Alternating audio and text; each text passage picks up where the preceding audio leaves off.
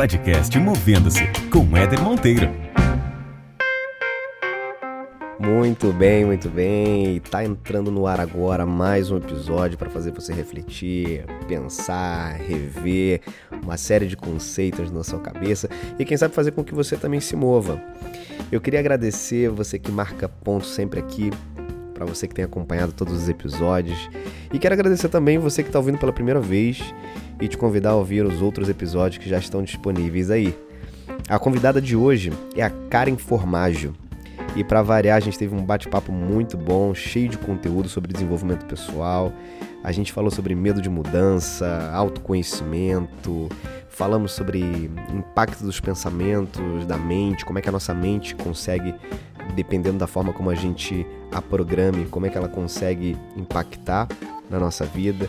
Falamos sobre autenticidade na nossa carreira, protagonismo, como é que é ser protagonista, enfim, tudo para acrescentar aí na sua bagagem, no seu HD interno. Então, aumenta o som e aproveita.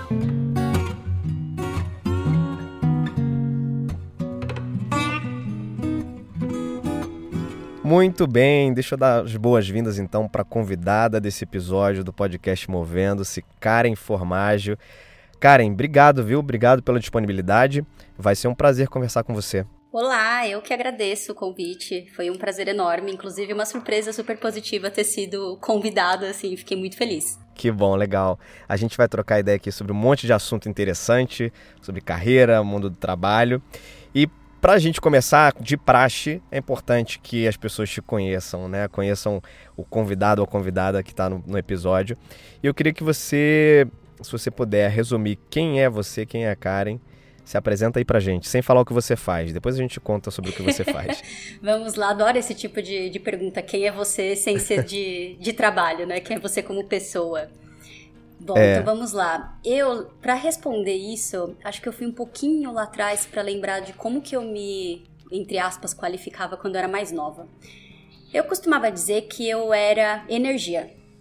Então, a Karen é uma pessoa muito conectada e muito muito fissurada, digamos assim, por essa palavra, que acredita que nós, como seres humanos, somos energia e que, como energia, nós atraímos tudo que a gente transmite, tudo que a gente emana aí para o universo. Legal. Então, eu sou, digamos, um, um pontinho de energia no meio do universo e que tem sempre como foco, como meta, é, sempre tentar me melhorar como pessoa, uma pessoa que está sempre ligada com a questão de, de autoconhecimento, de mente. Eu sou apaixonada pela, pela mente, por tudo que a mente humana é capaz, pela magia da mente humana.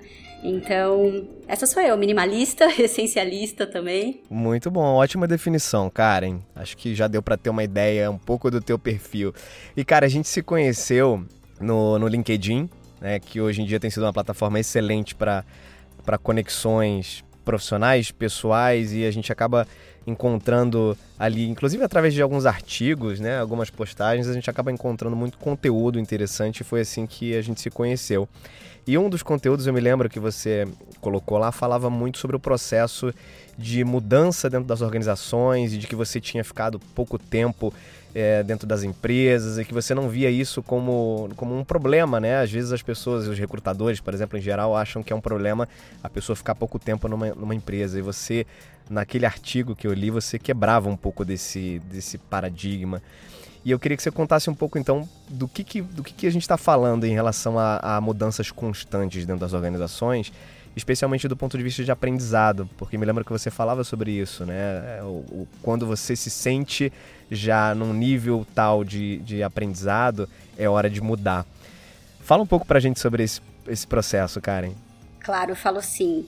Bom, começando, eu vou só abrir um parênteses que eu sou do claro. mercado publicitário, então é um pouco mais fácil fazer essas transições, até porque o turnover né, do mercado publicitário é um pouco mais curto do que o mercado, entre muitas aspas, tradicional, que realmente é, tem esse plano de carreira de, de vários e vários anos. Então eu tenho uma certa, digamos, vantagem quando eu falo que eu realmente mudo de lugares com mais frequência do que o normal. Uhum. Mas tem um passinho atrás de tudo isso, que é principalmente a questão de, de perfil e de autoconhecimento, que a gente vai falar bastante sobre isso por Sim. aqui. Eu sempre tive para mim que eu quero mais, eu quero aprender. Eu sempre gostei de aprender, sempre gostei de, de desafios. Então, a empresa, o lugar que eu estava, para mim, era um lugar de troca. Era um lugar, era um lugar no qual eu estaria ali para poder aprender certas coisas e certo olhar do mercado que eu queria ter. E quando eu atingisse isso, se eu tivesse um outro desafio que a empresa pudesse me proporcionar legal, eu continuaria.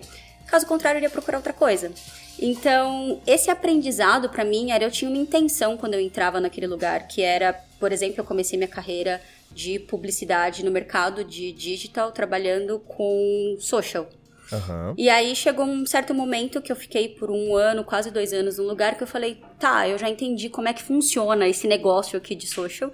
E eu entendi que existe um mundo além de, de rede social, existe uma comunicação. Eu quero aprender comunicação. E aí eu fui para um outro lugar. E aí eu aprendi comunicação, eu falei, hum, legal, gostei, mas eu entendi que tem alguma coisa mais, do tipo planejamento, né, uhum, campanhas uhum. e tal. Aí eu fui para outro lugar. Aí eu entendi que tinha um outro, uma outra coisa que ainda faltava para eu ter uma visão um pouco mais ampla, que era o lado de negócios e não porque a gente, eu, na publicidade nós temos apenas Apenas não, né? Mas nós temos mais foco na comunicação e não no negócio em si. Eu queria conhecer um pouco mais de negócio. Então, eu entrei numa consultoria de negócios. Então, para mim, sempre foi essa troca. Que eu acredito que na prática a gente aprende muito mais do que quando nós estamos numa sala de aula, por exemplo. Sem dúvida, sem dúvida. Então, eu entrar numa consultoria de negócios, para mim, foi tipo o meu MBA na prática. Eu aprendi muito naquele lugar. Muito. Cresci muito como profissional. E aí tinha uma pessoa que brincava comigo que falava que isso é um pouco da característica de millennials, né? Do tipo, você passou o chefão do videogame, você quer mais. Então, eu, eu venci aquele chefão e falei, ah, legal, gostei, quero mais. Eu ia te fazer exatamente essa pergunta. Você acha que isso é uma característica da geração em si? É, é um tipo de comportamento que está ligado à idade ou não? Ou é simplesmente ao perfil daquela pessoa? Que obviamente o perfil ele acaba sendo influenciado pelas gerações, né? Mas não somente. Sim, exatamente o que eu ia responder. Não somente a questão da geração. É claro que tem um peso muito maior, porque a nossa, é, essa geração ela é mais rápida mesmo, né? Os processos, as transformações são muito mais rápidas. Nós temos um acesso à informação muito mais rápido, então o nosso nível de aprendizado também acaba sendo muito mais líquido, mais volátil, né? Sim. Então o mundo inteiro como um todo está passando por esse, por essa transformação e isso nessa geração fica mais fica mais forte. Então, o fato da gente ter acesso à informação muito mais rápido também faz com que a gente aprenda mais rápido. A gente quer mais coisas mais, mais rápido, nós somos sim, um pouco mais sim. ansiosos. Mas também tem a questão, a questão do perfil, que foi exatamente o que eu falei no, no post aquele dia. Tem pessoas que preferem realmente ter mais estabilidade e ficar num lugar que vai te dar plano de carreira e que você vai crescer, vai ficar 10, 15, 20 anos no mesmo lugar e vai chegar à diretoria, presidência. E tudo bem. Uhum. É, acho que é uma questão muito de você entender exatamente o que que te move, o que que te faz feliz e qual é o seu objetivo naquilo. Que eu acho que o grande lance é você entender o que que você está fazendo, porque se você não tem esse, esse passinho atrás de entender um pouco mais e um pouco melhor sobre você uhum. e os seus objetivos e o que, que te faz bem, o que, que você gosta, você acaba entrando num fluxo que é o padrão de o padrão, o padrão de sociedade, digamos assim, né? Você estuda, você faz um plano de carreira, você é, vai casar, vai ter casa, filhos, e é o padrão, entre aspas, esperado. Sim. Então, para você conseguir sair disso, você precisa conhecer, você precisa entender se é isso mesmo que você quer, se é isso que te faz feliz. Eu lembro que quando eu fui fazer entrevistas, quando eu estava na faculdade, eu ia fazer entrevistas na área de marketing, que eu tinha possibilidade ou de publicidade ou de marketing, né? E aí eu ia fazer entrevistas para estágios na área de marketing, e eu entrava naquelas grandes empresas e eu via a galera de, de terninho, e eu falava, uhum. gente, isso aqui não é para mim. Eu não me via ali, sabe? Sim, eu não me encaixava ali. Então, eu não me encaixava. E, eu, e desde a, daquela, daquele momento eu falei, tá, eu não vou ser feliz nesse lugar, eu não me sinto à vontade vindo trabalhar de terninho, salto alto, não sou eu, eu quero outra coisa. E aí eu... E ok não se encaixar, né? Assim, tá tudo Exato. ok, né? Exatamente, tá super ok não se encaixar, é exatamente esse o ponto. Então, se você não se encaixou, e aí a partir disso eu fui tentar, tá, por que, que eu não me encaixo, o que, que eu não gosto, onde eu me sinto mais à vontade, deixa eu ver outro ambiente. E aí a agência de publicidade, para mim, foi nossa, que legal, é aqui que eu me encaixo, é essa coisa mais, mais leve, mais escolada, menos corporativa. E tem pessoas que entram em agência de publicidade e são o contrário, sabe? Falam, nossa, pelo amor de Deus, eu não aguento, que coisa desorganizada, não tem uma, uma cara de trabalho. Uhum. E é exatamente isso, é, é de perfil. Você tem de que perfil. tentar entender onde você se encaixa melhor. Para você, então, Karen, o, o processo de mudança né, dentro do ambiente de trabalho, ele tem a ver com o ciclo de aprendizados, né? Isso, exatamente. Para mim tem muito a ver com ciclos de, de aprendizado, com ciclos de, de desafios, né? A gente tem muitos casos dentro do, do universo, eu comentei com você, né? De onde surgiu a ideia de criar esse podcast Movendo-se. E vejo constantemente as pessoas já uh, chegarem num nível tal de, de, de aprendizado. Ok, eu tô aqui, eu aprendi tudo que eu poderia aprender, não tenho mais, não vislumbro mais crescimento, e aí começa naturalmente um processo de desmotivação, de frustração com aquilo ali, mas a coragem para mudar, para dar um primeiro passo de mudança, porque existe uma série de outras variáveis ali associadas, é a insegurança de de repente sair de um emprego que você está há muito tempo, ou de mudar, não, não, necessariamente você precisa sair daquela empresa, né? Mudar de área de repente dentro da mesma empresa, com medo de, de com medo do novo, né? De não dar certo, de apostar errado, com medo de, do, que, que as pessoas que estão à tua volta vão, vão julgar ou vão avaliar em função daquilo que você decidir. E aí eu entro numa outra questão que eu queria ver com você, Karen, saber um pouco da tua opinião que é essa, esse, esse tema mudança, né? Muita gente tem a vontade de mudar. Agora, por que, que é tão difícil dar o primeiro passo para mudança, na tua opinião? Você pontuou algumas coisas. já, deu, os... já deu um spoiler. Já deu spoiler. Medo do que os outros vão pensar, insegurança, medo de arriscar, medo, medo de não dar certo. É natural do ser humano. Claro. É o medo do incerto, é o medo do desconhecido. O e tem outras variáveis aí também, é claro, histórico de vida, questão, situação financeira, eu já tô. E aí a pessoa acredita que ela já tá numa certa idade que não dá para mudar. Mas enfim, o ponto, acredito eu, seja muito mais essa questão do o medo paralisar. Porque uhum. é tanto, tantos medos, digamos assim, né? O medo de, nossa, mas o que que a minha família vai achar que eu sou louca? Ah, mas e se não der certo? E se eu fracassar? E se e esse e se deixa a gente numa zona que é um, por mais que eu esteja infeliz e por mais que eu esteja sentindo falta de algo, eu fico ali. Porque é a minha segurança, entende?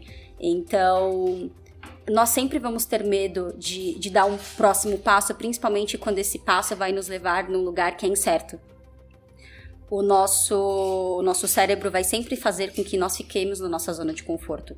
Porque é muito difícil mudar, dá medo, são novas, novas coisas para aprender, é muita energia gasta, é muita coisa que a gente vai focar naquilo para poder. Exatamente, exatamente. Eu ia tocar nesse ponto específico.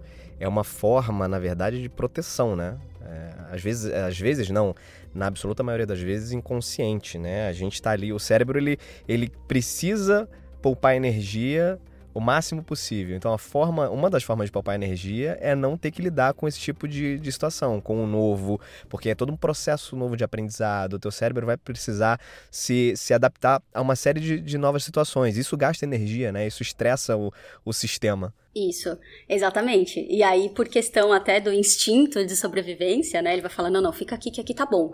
Aqui eu Exato. já sei como funciona. Aqui, aqui tá quentinho, tá gostoso, né? Então, eu vou ficar aqui nesse lugar é aqui que já tá quentinho, que o travesseiro já tem o formato da minha cabeça. E, e tá tudo bem, eu já sei o que eu faço. E, e eu não vou sair. Mas o problema é exatamente essa questão de que você acaba entrando num piloto automático. Porque, como você já sabe tudo que você faz e aquilo não te desafia mais, o seu cérebro já, digamos, já se acostumou com aquilo, você acaba fazendo as coisas sem nem pensar.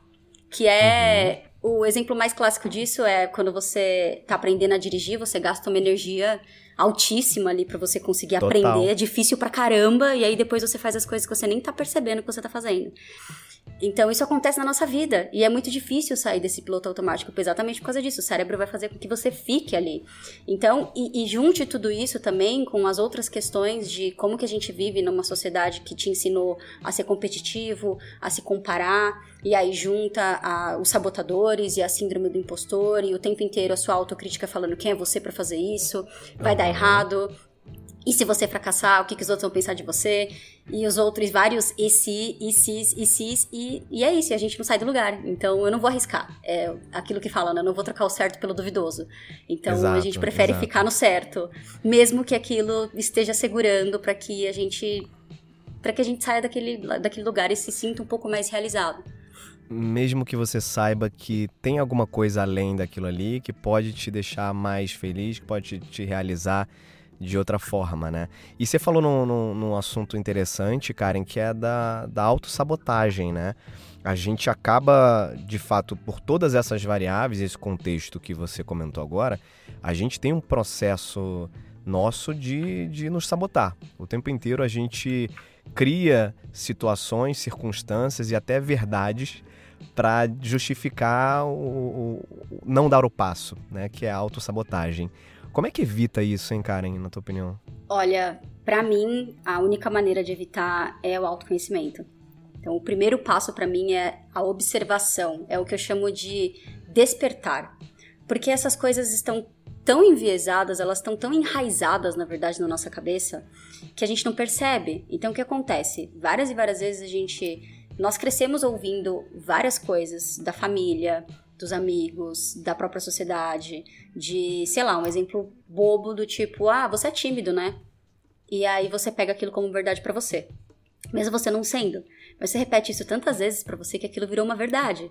Uhum. Então, você começa a acreditar em coisas que não necessariamente são você, mas você vai repetindo aquilo e isso vai criando um senso de que eu não pertenço, eu não mereço, eu não sou capaz, eu não posso, eu não consigo, eu não sei. E você não percebe, porque aquilo tá exatamente na sua cabeça. Então, no dia a dia, você até pensa em fazer coisas diferentes, você até pensa em, putz, eu queria tanto fazer tal coisa, mas aí você tá no Instagram observando a vida dos outros e pensando, nossa, ela conseguiu. E aquilo te machuca, porque na sua cabeça você não é capaz de conseguir a mesma coisa que aquela pessoa conseguiu. Uhum. Você não é merecedora daquela pessoa. Mas é só o seu sabotador, o seu senso mais crítico do que deveria, falando para você que você não é capaz de fazer aquilo. Então, quando você entende que a sua mente está te sabotando, que são pensamentos que o nosso cérebro tende a ter pensamentos negativos, por ele é programado para isso, é o senso de é o instinto de sobrevivência. É o que te faz inclusive você não morrer quando você vai atravessar a rua, você vai falar, sim, opa, tá vindo sim. um carro, eu não posso atravessar. Então, o nosso cérebro tende a ter pensamentos negativos. E tudo bem, o problema é quando a gente não percebe, nós entramos numa espiral de pensamentos negativos que nos paralisa e que faz com que a gente fique preso num looping num, num looping eterno na nossa vida, um looping hipnótico até, né? Que você fica uhum, ali, você uhum. quer sair, você não sai, você não sabe o porquê. Então, quando você observa que você está tendo esses pensamentos negativos e você consegue, inclusive, falar: opa, eu sei que eu estou tendo esse pensamento negativo, mas isso não me pertence e eu sei que eu sou mais capaz do que a minha própria cabeça está falando, você consegue começar a dar passinho, sabe? Por menores que eles sejam, você consegue ressignificar isso e começar a ter pensamentos um pouco mais positivos. E aos poucos você vai substituindo essas coisas negativas pelas positivas. Eu não estou dizendo que o medo Muito vai legal. deixar de existir, né? O medo vai existir sempre. Nós não, nunca vamos perder esse medo. A gente vai aprender a lidar. Então, uma coisa é você ter medo sem saber o porquê e se sabotar exatamente para poder falar. E tem várias sabotagens, né? Tem a perfeccionismo, por exemplo, que eu falava que eu era perfeccionista. Tem a sabotagem, tem vários tipos de sabotagens, mas aí uma coisa é exatamente você ficar nesse looping de eu não sei o que tá acontecendo e eu tô cansado e a sua cabeça fica um caos, fica uma bagunça, porque você tá o tempo inteiro se preparando, porque você nunca tá pronto. E aí você tá observando mais e mais informação e mais e mais informação até o dia que quando eu estiver, quando eu estiver com tal coisa, quando eu estudar tal coisa, quando eu conseguir esse quando Sempre nunca no chega. futuro, né? Exatamente. Esse quando nunca chega. E uma coisa é você ficar preso nisso, e outra coisa é você falar, não, eu entendi que o meu cérebro tá me falando que pode ser que não dê certo, mas tudo bem, eu me preparei, eu estudei, eu sei da minha capacidade e eu vou dar esse passinho aqui no incerto com medo mesmo. Eu tô indo com medo, mas eu tô indo. Muito legal. Karen, deixa eu voltar num, num ponto que você tocou, que para mim ele é fundamental em todo, todo esse contexto que a gente está conversando, que é a capacidade que a gente tem, que a nossa mente tem, de trilhar qualquer caminho que a gente que a gente queira, seja um caminho para o bem ou para o mal, né? O poder uhum. que a gente tem, né, em relação aos pensamentos, ele define muita coisa, né? Eu tenho estudado muito, aprofundado muito é, questões de comportamento, neurociência, e, cara, e é incrível como a gente tem a capacidade, simplesmente ao ajustar pensamento em reverter muita coisa, né? Em direcionar muita energia para uma coisa. Já dizia, já dizia o saudoso Henry Ford, né? Se você acredita que você pode uma coisa, você está certo. Se você acredita que você não pode, você também está certo, né? Porque o pensamento e a energia que você dedica àquilo ali, aquela crença colocada naquilo ali, vai dar um drive para suas ações, as suas atitudes e o, seu, o seu comportamento. Então, o pensamento, a forma como você, como você pensa, especialmente a sua capacidade de reconhecer que esse pensamento ele de alguma forma te prejudica ou, ou acaba criando uma barreira para que você siga, é, na, na, medida em que você descobre isso, que você começa a se policiar e a exercitar é, é, isso, tem uma faz uma diferença muito grande, né? Eu não sei se você já viu um tem um documentário até na, na está na Netflix que chama Rio é, de cura, né, que é o poder da mente. E, e, é muito legal o documentário porque ele explica como é que a ciência está descobrindo a cura de, de doenças né, de maneira natural, né, com pensamento, com, né, com uma mudança simples de pensamento, como é que o estresse está provocando muita doença, está matando as pessoas, como a nossa mente pode ser um veneno ou um antídoto, né? Sim, eu já, já assisti, é incrível. Inclusive, quem não assistiu, fica a dica aí pra, é. pra, pra assistir entender um pouco melhor da, do quanto é fascinante. É exatamente o que você falou. A mente pode ser uma coisa maravilhosa que pode ter, te direcionar para coisas positivas e de realizações, mas ela também pode ser algo muito negativo que te mantém ali num, preso num looping, preso num, numa caixinha que você não, não consegue enxergar maneiras de sair dali. Então, os pensamentos realmente. É, eles, eles direcionam a nossa vida, né? E é engraçado Total. porque quando nós falamos sobre isso, questão de autoconhecimento, desenvolvimento pessoal e afirmações até, tem muita gente que torce o nariz, né? Porque acha que, ah, imagina, né? É, sei lá, isso é coisa de, de perdedor, isso é coisa de gente fracassada, isso é coisa de... Mas, conforme a gente começa a entender um pouco melhor sobre a questão desse autoconhecimento e observação de si mesmo, você consegue entender que, cara, sem autoconhecimento você não chega a lugar nenhum. Porque você fica preso nesse. exatamente nesse loop, nesses seus pensamentos, sem nem saber o que está acontecendo. E aí você não consegue avançar, você não consegue nem nem subir de cargo, porque você não tem coragem de chegar e pedir é pro chefe ou pra chefe, tipo, meu, eu quero um aumento, eu quero seja, eu quero virar gerente, eu quero tal. Você não consegue, porque você você perde o controle da sua vida. Você perde o controle de, de você mesmo, das suas decisões, você passa a reagir a estímulos, a reagir ao contexto que você está inserido e a reagir as prioridades dos outros ao invés das suas próprias prioridades. Então você uhum. vive uma vida para os outros e não uma vida sua e para você, sabe? Perfeito, perfeito. Karen, hoje você, uh, como atividade principal, você trabalha com esse olhar, né? Com o olhar uh, e, e, ajudando as pessoas a enxergarem esse, esse potencial, mudarem a perspectiva de, de, de pensamento, olharem um pouco mais para dentro, olharem para si eu queria que, antes de você contar um pouco sobre o trabalho que você vem desenvolvendo, que você contasse um pouco da tua trajetória de forma rápida para a gente entender como é que você chegou até esse, esse estágio hoje.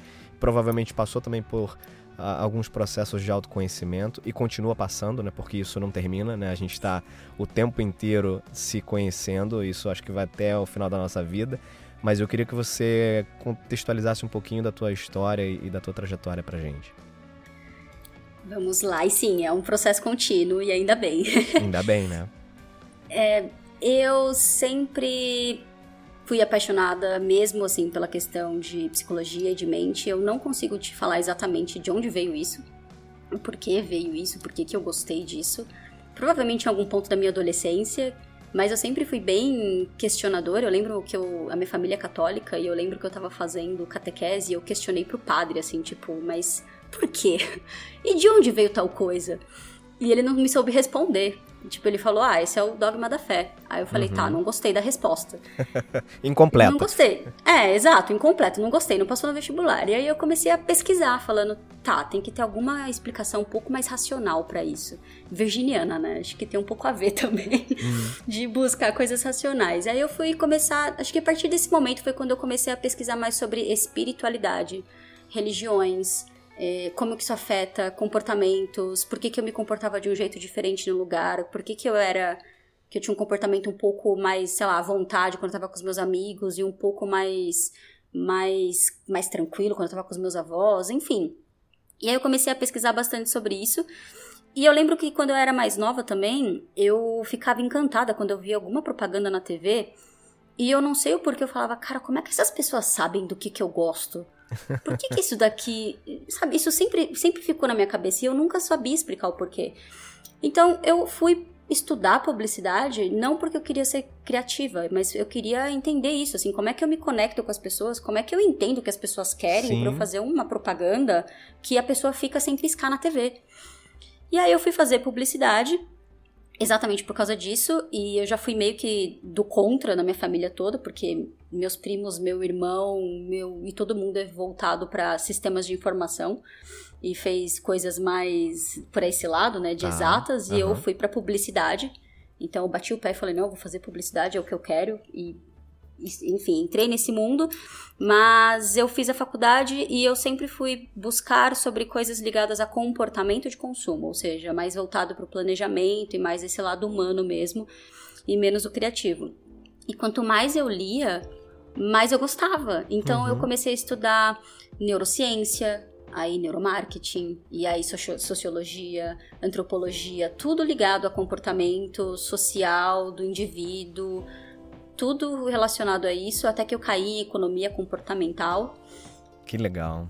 E é apaixonante, né? Assim, é, Sim. É bom, eu sou suspeito, né? Porque eu também estudo um bocado sobre, sobre isso, mas é apaixonante você começar a entender um pouco de onde surge determinado comportamento, né? E como é que a gente se conecta de forma diferente. É incrível. Exatamente. É apaixonante. Acho que você usou a palavra certa. Apaixonante e quanto mais você aprende, mais você tem coisas para aprender e para conectar. Sim. E aí de repente você cai no mundo de física quântica e aí de repente você cai no mundo da psicologia e aí uma coisa se cruza com a outra, mas enfim, eu sempre estive aí nesse meio e programação neurolinguística e aí também como eu estudava sobre espiritualidade, eu fui cair também para entender sobre meditação, os efeitos Legal. da meditação e tal. Então sempre nesse nesse lado mais mais mente, né, isso e inconsciente e comportamento, mesmo trabalhando com publicidade. E, enfim, minha carreira passou por isso. Eu comecei como atendimento em publicidade, porque a faculdade não ensina exatamente assim, né? Olha, as profissões fazem isso, eles falam meio que por cima, e eu não sabia exatamente o que eu queria fazer, para que que. É, qual era a profissão que mais iria me conectar com essa questão de atendimento. Uma vez alguém olhou para mim e falou assim: Ah, você tem perfil de atendimento. E eu fui esse atendimento. Hoje eu entendi que o perfil de atendimento era porque eu era bonitinha. e ah, você tem perfil de atendimento, você vai se dar bem, beleza, caí no atendimento, uhum. mas sempre com esse olhar para comportamento. E uma vez alguém olhou para mim e falou: Você tem um perfil de, plan de planejamento. Você devia tentar ser planejamento. E aí, depois disso, que eu falei: Putz, é verdade. E eu, eu, aí eu comecei a direcionar a minha carreira para atendimento. Então eu fiz uma transição de carreira que eu comecei como atendimento, eu trabalhei por uns três anos mais ou menos como atendimento. Aí eu comecei a direcionar para planejamento, comecei a entender o que que era, quais eram as diferenças, quais eram as metodologias e tal. Estudei sobre design thinking, etc. Legal. Aí eu fiz uma transição de sair de um emprego que era era PJ, mas era fixo, pedi demissão e fui ser frila. E assim, tipo, beleza, vou de cabeça, vou fazer dar certo, e fui. Uhum, uhum. E aí, nesse meio tempo, eu falei, tá, agora eu sinto falta da questão do negócio, e comecei a procurar algumas coisas na área de, de negócios, e entrei na consultoria de negócios, e fiquei lá por dois anos. E, e nesse meio tempo, o meu marido sempre teve uma empresa, e eu ajudava, sempre, né, ajudei, sempre fui braço direito, mas nunca fui oficialmente sócia Uhum. E aí foi que a gente se descobriu como sócios, porque, poxa, eu já ajudava tanto, mas nunca fui efetivamente. E a gente se tornou sócio aí você numa foi outra efetivada. empresa que ele tinha. É, eu fui efetivada. nós nos tornamos sócios nessa outra empresa que, que nós tínhamos, mas aí nós não, a gente não se conectava mais com ela. Porque ela era uma empresa que era do mercado publicitário sobre cursos e eventos de tá. marketing ah. e comunicação digital. O teu marido também é publicitário? O meu marido, sim, ele é. Ele, ele sempre trabalhou na área de produção de eventos para o mercado. Legal. Então, aí eu sempre ajudei, sempre participei de todos os cursos também, enfim. Mas chegou um momento que a gente não se conectava mais. A gente falou, putz, não é isso, tá faltando alguma coisa, porque nós dois sempre tivemos essa veia mais humana, digamos assim, sabe? O meu marido tem uma um talento e uma visão incrível para poder enxergar o potencial das pessoas a ponto de colocar uma pessoa que ninguém nunca tinha visto no palco, essa pessoa decolar. Então ele tem isso nele e é encantador e eu Muito sempre bom. tive esse viés mais de ou oh, acorda pra vida que você tá num piloto automático aí e entender do seu comportamento. Uhum. E a gente falou, cara, eu não quero mais ajudar as empresas, eu sinto falta de ajudar as pessoas a crescerem, não as, não as empresas. Aí a gente simplesmente falou, tá legal, vamos mudar, vamos fazer uma empresa que seja um pouco mais focado em que começou com uma história de marca pessoal. E aí nós lançamos oficialmente os dois como sócios, então eu sou cofundadora. Apesar da a ideia é dele, porque eu falo que ele é o criativo do, do casal, uhum, então uhum. ele, ele que sempre chega com as novas ideias, eu meio que aterriço. Aí ele chegou falando: "Ah, queria fazer, tô pensando em fazer uma empresa sobre". A gente sentou, conversou e beleza, então nós abrimos essa empresa que completou tem um ano, sim. É bem recente. É, né? é bem recente, é nova, que é a Somos Unique, e ela nasceu como marca pessoal. Porque aí vem a questão de enxergar o potencial das pessoas e fazer com que as pessoas é, tenham mais segurança, inclusive, para fazer transição de carreira, que elas é, tenham mais segurança para falar sobre elas e tal. Mas a gente uhum. entendeu que, primeiro, que isso é um tabu no Brasil. E segundo, que não adianta eu falar para você falar de você mesmo se você tá nesse caos e você não enxerga seu próprio valor. Então, a gente começou a entender que existe essa questão da autossabotagem que é muito forte, existe a questão da nós não aprendemos a olhar para dentro. Então, a gente cresceu, foi para faculdade, foi para escola e ninguém nunca falou aprenda a olhar para você mesmo e saber o que, que você quer, o que faz bem ou não faz para você. Então, não adianta eu entregar uma estratégia de marca pessoal para pessoa, falando, olha, faz isso, faz aquilo, rede X, Y, Z, grava isso e grava aquilo. A pessoa vai olhar e vai falar, tá, eu não sei nem eu não, não sei nem o que falar. Tem algo anterior a isso e mais profundo, né? Para que isso dê Exatamente. certo. Exatamente. Então, aí hoje a nossa empresa ela é focada nisso. Ela obviamente passa pela questão de desenvolvimento pessoal, porque nós precisamos ajudar as pessoas a olhar para dentro, reconhecer o seu valor, enxergar o seu valor, sair desse caos mental. Porque como, voltando naquele assunto da questão de síndrome do impostor e medo etc., o que nós percebemos é que nós passamos a vida inteira absorvendo, absorvendo, absorvendo informação, absorvendo informação. E aí chega uma hora que você simplesmente trava, porque tem tanta coisa na sua cabeça, mais os estímulos de sim, todos os sim. dias, que a gente acorda com o celular na mão olhando Instagram e, e, e esse estímulo não para de vir e não para de vir, que você simplesmente não sabe para onde ir você tem muita informação, até de qualidade na internet, mas é exatamente por ser tanta informação, você fica sem um direcionamento. E aí você acaba, de novo, reagindo às coisas, e é você acaba indo para um caminho que não necessariamente é o seu, você faz escolhas ruins, você não tem essa conexão com você, você não olha para dentro, você quer ser algo que alguém é, mas que você não sabe se é aquilo que você quer para você. Você só tá seguindo o fluxo, sabe? Você fala, ah, sei lá, aquela pessoa comprou casa, carro e tem filho, eu quero casa, carro e filho. Uhum. Mas você nunca de fato parou para ver se é isso mesmo que você quer. Então, a nossa empresa hoje consiste em, primeiro, nós dividimos essas. São três etapas que nós temos da nossa metodologia que a gente criou, e a primeira delas é isso: é o reconhecimento, é você olhar para dentro, você entender como a sua mente funciona, que nós falamos a questão do, do embasamento, né? Então, a gente, eu pego toda essa bagagem de neurociência, economia comportamental e etc. E explico para a pessoa: olha, é o seguinte, sua cabeça funciona assim. Presta atenção nisso. E, e olha para dentro e, e vê a sua bagagem, reconhece o valor que você já tem na sua mão, você já tem ferramentas, você que não sabe como usar. E a partir disso, a gente começa a trabalhar, aí sim, a, a marca da pessoa, que é natural, porque quando você sabe o que você quer, tem segurança para ser quem você quer ser e você se posiciona e você se torna dono de si e você tem mais, mais confiança, sabe? Você enxerga sim, o seu valor, sim. você valoriza a sua história, você se torna uma pessoa autêntica. Porque você tá olhando para você. Então, a gente acabou, nós entendemos que a marca pessoal, como a empresa surgiu, ela é uma consequência, ela não é entrega. Ela é assim, o, vai ser natural a partir do momento que você começar a se conhecer, você começar a enxergar a sua própria bagagem e você respeitar a sua história e mais do que, do que isso, você começar a falar sobre a sua história, a marca pessoal é consequência. Sensacional. Então, acho que se for para resumir nós fazemos essa, nós damos essa clareza mental para as pessoas. Essa clareza mental faz com que essas pessoas se tornem autênticas, donas delas mesmas e mais confiantes nelas mesmas. E aí o resultado é consequência. Então o resultado é a marca, é ela ter mais negócios, é ela ser convidada para trabalhar no lugar que ela queria, é ela ser convidada para gravar um podcast, como está acontecendo aqui, porque ela começa a falar da história dela. Uhum. Então os resultados, que é a terceira fase, né, que são os negócios, se tornam se tornam consequência. Mas a gente, obviamente, ajuda a ter essa linha do tempo. Todo falar, o processo. olha, sai desse caos, exato. Então sai desse caos aí, para tudo que você tá fazendo, uhum. vem aqui, deixa eu te ajudar, segue essa linha, e aí essa clareza pra pessoa, acho que é a principal transformação que ela tem, é, se entrega, de clareza demais, e saber demais. que caminho seguir. Legal. Karen, você falou sobre autenticidade, né? Na tua opinião e no, nas experiências que você tem tido, nas conversas e processos de desenvolvimento que você tem, tem tocado, é, quão importante é a autenticidade? Como é que ela impacta o processo de, de evolução de carreira, por exemplo? Olha, na era que nós estamos vivendo, que eu costumo dizer que é a era do indivíduo, porque nós Todo, tem gente que fala que era da tecnologia, era digital, era... mas no fim é tudo sobre pessoas, né? Claro, o que, claro. que acontece? Nós estamos cada vez mais nos conectando com pessoas.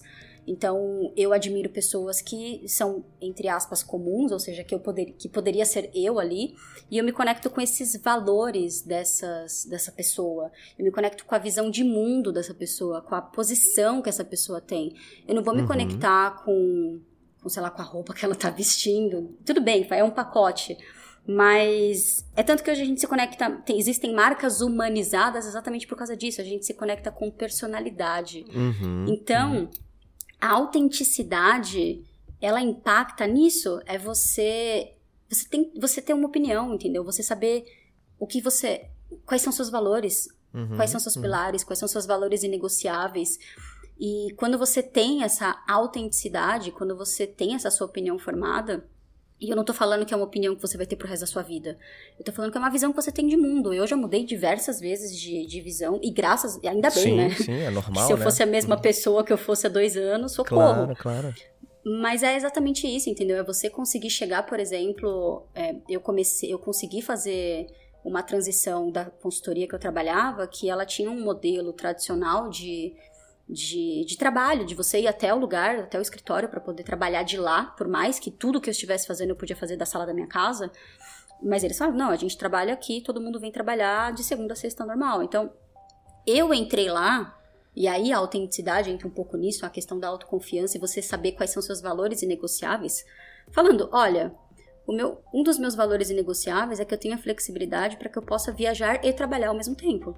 Você está me tirando de uma situação no, na qual eu sou freelancer, que eu vim aqui para poder falar com você com relação a um uhum, projeto, uhum. e você está querendo me contratar para fazer parte da equipe. Legal, ótimo, maravilhoso, eu super quero, mas esse é um dos meus valores. Perfeito. E aí, eu falei isso logo na entrevista, entendeu? Eu não, não, esperei ser contratada. Eu já falei logo de cara, olha, esse é um dos meus valores, é assim que eu trabalho. Eu me conheço, eu tenho a questão da, do autogerenciamento. Vamos fazer um teste? Aí, ok, eu comecei, obviamente, no seguindo o padrão da empresa. Aos poucos eu fui falando: olha, hoje eu vou chegar mais tarde, eu tô fazendo uma coisa aqui que eu me concentro melhor de casa, uhum. amanhã eu não venho. E aos pouquinhos eu fui meio que mudando e eu saí de lá indo uma vez por semana, que era reunião de equipe. Eu só ia uhum, na segunda-feira uhum. e eu não ia o restante da semana. Mas porque desde o começo isso foi uma coisa já negociada. E nem por isso você deixava de entregar, né? Nem, pelo contrário não deixava de entregar. E foi exatamente por isso que eu, que eu ganhei a confiança, entendeu? Porque eu, em uma vez ou outra que eu falava, olha, amanhã eu vou mais tarde porque eu estou fazendo tal coisa, de fato eu estava fazendo tal coisa. Uhum. E eu entregava, e eu falava, olha, tá aqui o que eu fiz. Então, é um pouco de, exatamente dessa questão de cara, isso é um valor para mim e é assim que eu me sinto melhor. Porque o que eu fiz a pessoa enxergar é que eu me sinto melhor na minha casa, o que significa que eu produzo mais na minha casa. Quando você me tira do meu ambiente, que nesse caso é a minha zona de conforto, eu entrego menos porque eu estou produzindo menos. O ambiente me distrai, o contexto me distrai, as pessoas vêm falar comigo para tomar café, para saber se eu tô bem. Isso me distrai. Então, se você quer que eu faça uma entrega estratégica, que eu precise me concentrar, me deixa aqui, na minha bolha. Uhum, uhum. E ele começou a entender que realmente isso é um perfil dessa pessoa, de comportamento dessa pessoa, e eu comecei a ter mais essa liberdade. E aí, com menos de um ano que eu tava ali, eu fiz a minha primeira viagem para poder, nesse esquema, vou viajar e trabalhar ao mesmo tempo. Sim. E claro que a pessoa, que era a dona da empresa, ficou maluca, né, nessa primeira. Como assim? Nossa senhora, não vai dar certo, socorro, socorro, vai cair entrega, não, não. E não caiu, entendeu? Então, eu consegui provar nesse caso, que era uma questão de provação mesmo, que era a primeira entrega, mostrar que, olha, tá aqui, viu? Eu prometi que não ia, que ia dar certo. E deu o que eu fiz para poder fazer acontecer, quais foram os horários que eu trabalhei e tal, não importa, porque isso foi uma escolha minha. E se eu trabalhei até mais tarde e tal, eu me coloquei naquele lugar, eu falei, uhum, eu garanto que eu vou entregar, não importa o que vai acontecer, eu estou te garantindo que eu vou entregar. É claro, teve os acordos, eu falava, olha, eu tô com tanto tempo de fuso diferente, em tal e tal horário eu tô disponível, nos outros não, manda e-mail. Enfim, a gente fez todo um acordo, a gente fez toda uma conversa, a gente se preparou para que chegasse até ali. Mas respondendo a questão da autenticidade, é nisso que impacta, entendeu? É você saber Entendi. quais são os seus valores negociáveis e você conseguir, inclusive, chegar num lugar para você falar: eu não me encaixo aqui. Isso aqui não vai ser, não vai ser bom para mim. Perfeito. Ou essa empresa tem um valor que não, não condiz com o meu, ainda mais essa geração de novo milênio, né? Que é muito forte essa questão de valores pessoais. Aí, de repente, você vê que é uma empresa que ela é, sei lá, machista, uhum, ela fez uhum. coisas é, racistas de, de propaganda, você vai entrar no lugar que você não gosta?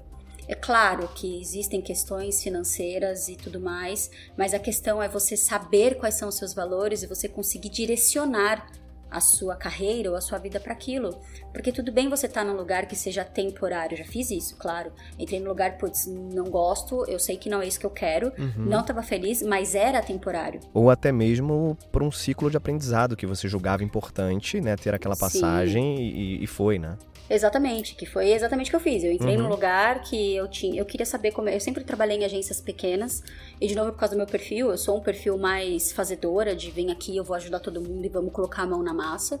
E eu queria entender qual era a diferença de trabalhar numa agência grande. E eu falei, legal, o salário era menor, é, não era exatamente o lugar que eu queria e tal, mas enfim, calhou de ter uma oportunidade. Eu entrei ali, eu fiquei por acho que oito meses.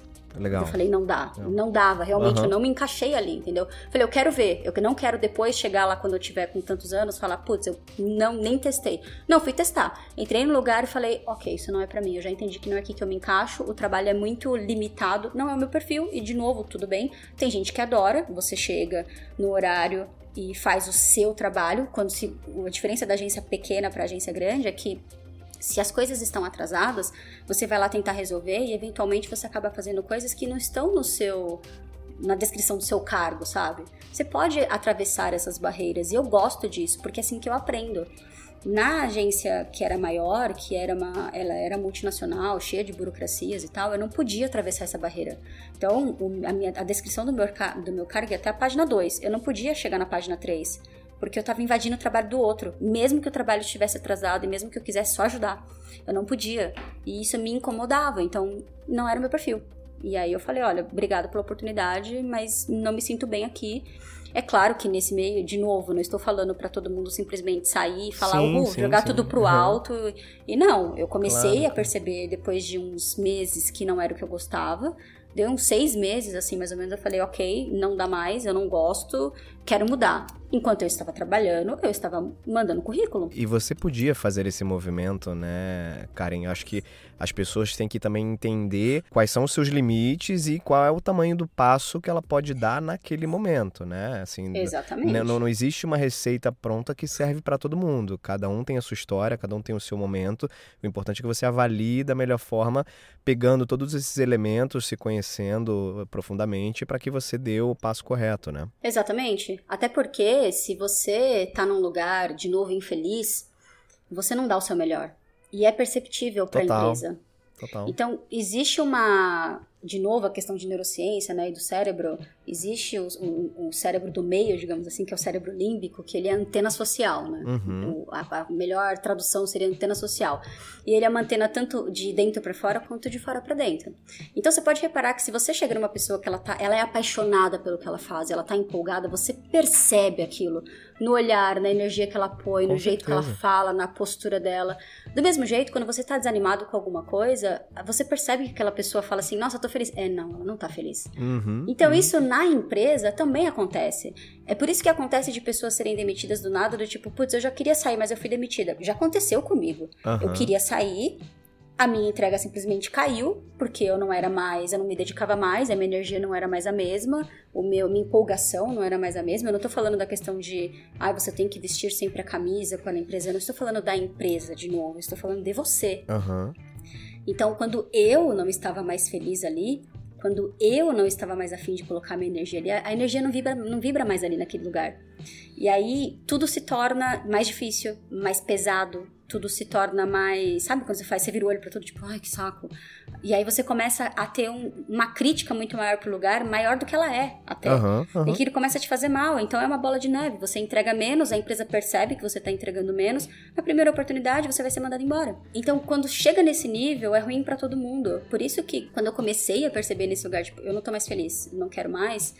E antes de eu deixar, eu queimar o meu filme, sabe? De, putz, eu já não estou entregando bem, a empresa vai me demitir Aí, de novo, vem a questão do planejamento. Então, eu comecei e, de novo, quando você está empregado, você está num lugar, é o melhor momento para você, se você quer mudar e fazer uma transição, é o melhor momento para você fazer.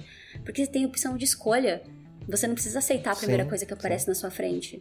Então, eu comecei a mandar vários currículos e comecei a marcar entrevistas e falar: olha, é o seguinte, eu estou trabalhando no lugar de tal a tal horário, você pode marcar em horários extremos, ou o primeiro horário ou se for perto na hora do almoço, ou o último horário que você tiver, a pessoa compreende, porque ela sabe que você tá uhum, tá trabalhando. Uhum. E aí eu sempre fazia isso.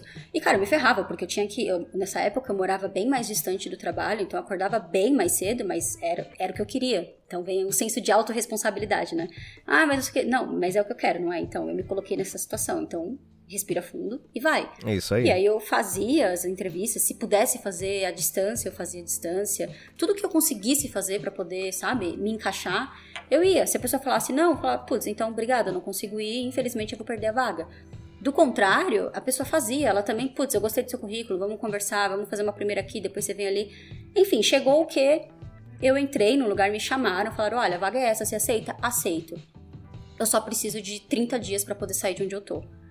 E aí eu avisei a pessoa que tinha me contratado, falando: olha, obrigada pela vaga, não é o que eu. não tô feliz, não é o que eu gosto. Uhum. Eu tenho 30 dias para poder sair, nesse período eu vou treinar, eu vou não sei o quê. Então, assim, foi ok para todo mundo, sabe?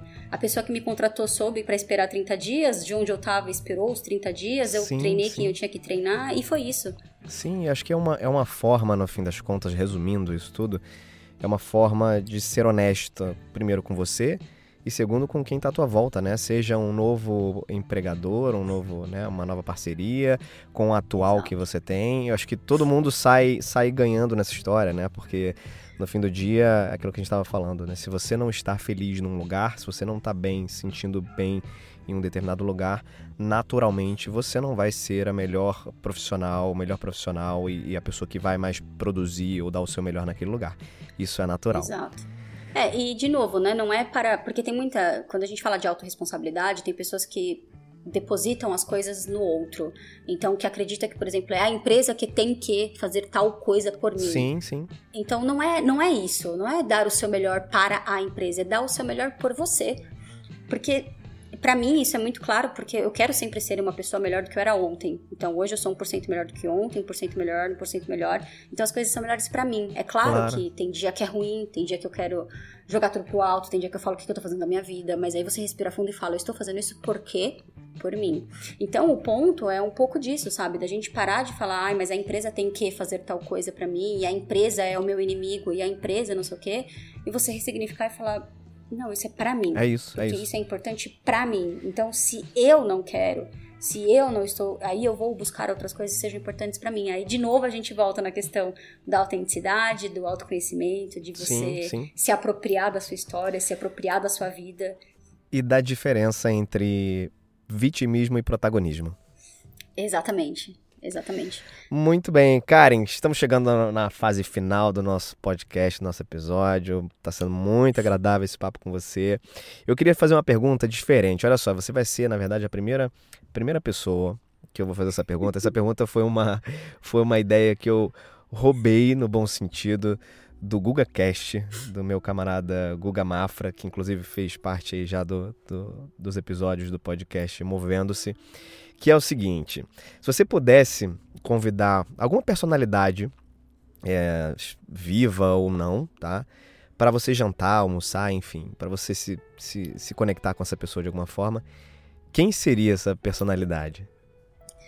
Olha, eu fui premiada, né, de ter essa, essa pergunta.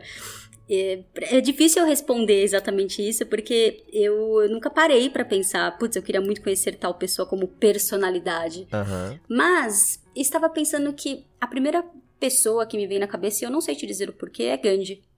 Legal. E, e talvez exatamente pelo, pela linha de vida, sabe? Pelo jeito de pensar e porque eu, essas coisas sempre me chamam a atenção que eu falo de, de pequeno, de gênios, né? Uhum, Do tipo, uhum. como é que uma pessoa conseguiu sair desse looping, desse piloto automático que todo mundo vive, e aí de repente ela tem uma visão tão forte que ela é capaz de virar conhecida mundialmente, Total. sabe? Porque tudo que aquela pessoa teve foi uma visão. Sim. E sim. aí ela se apropriou daquilo e a visão dela inspirou outras pessoas e ela se tornou uma personalidade. Então acho que é um pouco nessa linha, porque começou a me ver outras pessoas também, do tipo é, sei lá. Ah, esqueci o nome agora, gente. Eu tava com o nome dele, Elon Musk. Uhum, que também é, é, se tornou uma personalidade porque tem uma cabeça que você fala, gente, de onde Sim, você tira essas sim. ideias, mas é um visionário. Então, Sim. acho que esses jeitos de pensar, sabe? Pessoas que têm essa autenticidade, essa maneira de pensar e se apropria disso.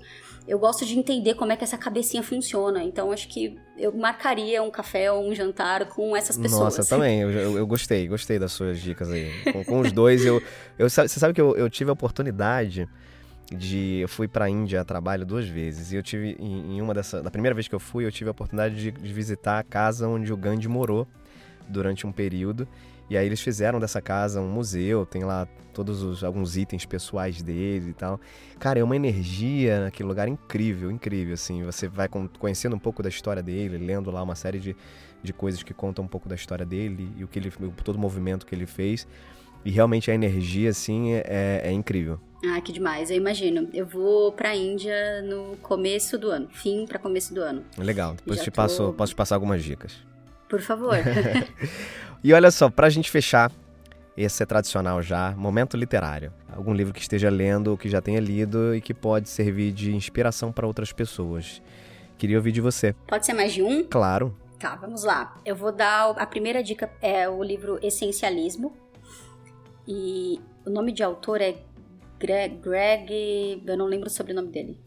Greg tá? alguma coisa. Essencialismo. Essencialismo. Sobre o que, que é? Ele é um livro que ele fala a coisa. Sabe o óbvio que não é óbvio? Aquele Aham. óbvio que alguém precisa te falar? Ele Aham. é bem resumidamente sobre isso. E foi um livro muito marcante pra mim porque eu tava num momento bem estressante, bem caos assim da minha vida e eu li e ele fala sobre prioridades. Ele fala sobre você parar de viver a vida dos outros pra viver a sua, sobre você se colocar em prioridade, sobre você é, enfim, ter essa coisa clara na sua cabeça Legal. e você focar em uma única coisa, porque a gente tem mania de focar em várias coisas ao mesmo tempo e aí a gente não faz nada direito. Então ele fala exatamente de escolhe uma coisa, foca nessa coisa, seja muito boa nessa coisa e vai em frente e tenha sucesso com isso. Então ele foi muito marcante, muito importante numa, no meu estilo de vida, porque eu sou, como eu tinha comentado, eu tenho um estilo minimalista, né? Então juntou as duas Uhum, coisas que do uhum. essencialismo de focar no que é essencial e minimalismo de ter o que é importante pra mim, mínimo importante pra mim. Sim. Enfim, então esse é um. O outro é um livro que chama Força de Vontade Não Funciona. E é. Nossa, que legal o Benjamin- Sim, é muito legal e eu fui surpreendida positivamente.